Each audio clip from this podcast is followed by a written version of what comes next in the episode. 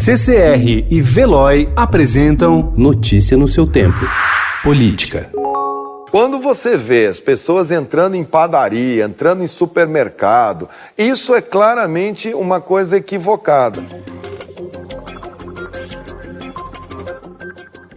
As últimas atitudes do ministro da Saúde, Luiz Henrique Mandetta, elevaram a temperatura do confronto com o presidente Jair Bolsonaro e podem acelerar sua saída da equipe, vista até por seus aliados como uma questão de tempo. O estopim da nova crise foi a entrevista dada por Mandetta ao programa Fantástico da Rede Globo na noite de domingo. O tom adotado pelo ministro foi considerado por militares do governo e até mesmo por secretários estaduais da saúde como uma provocação ao presidente.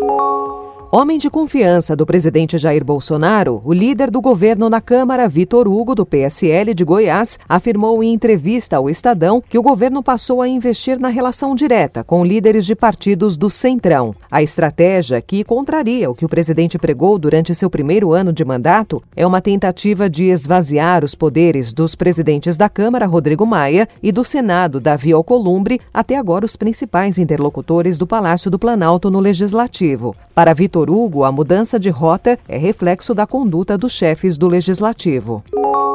Aliado de Jair Bolsonaro, presidente da Federação das Indústrias do Estado de São Paulo, Paulo Scaff, tem sido a principal ponte entre o governo e os empresários desde o início da pandemia do coronavírus. Ao contrário de empresários bolsonaristas, o dirigente não aderiu à proposta de reabrir imediatamente o comércio das grandes cidades e acabar com o isolamento social. Ele advoga a tese de encerrar a quarentena determinada pelo governo paulista no dia 22 de abril, sem que haja prorrogação.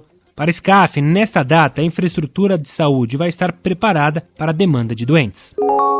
O senador Flávio Bolsonaro, do Republicanos do Rio de Janeiro, tenta aproveitar a pandemia do novo coronavírus para se reposicionar politicamente, avaliam interlocutores e aliados do filho mais velho do presidente Jair Bolsonaro. Alvo de investigação sobre a rachadinha em seu gabinete na Assembleia Legislativa do Rio de Janeiro, Flávio passou todo o primeiro ano de mandato em Brasília submerso e até distante publicamente do núcleo familiar para evitar associação com o caso do ex-assessor Fabrício Queiroz. Notícia no seu tempo. Oferecimento CCR e Veloy.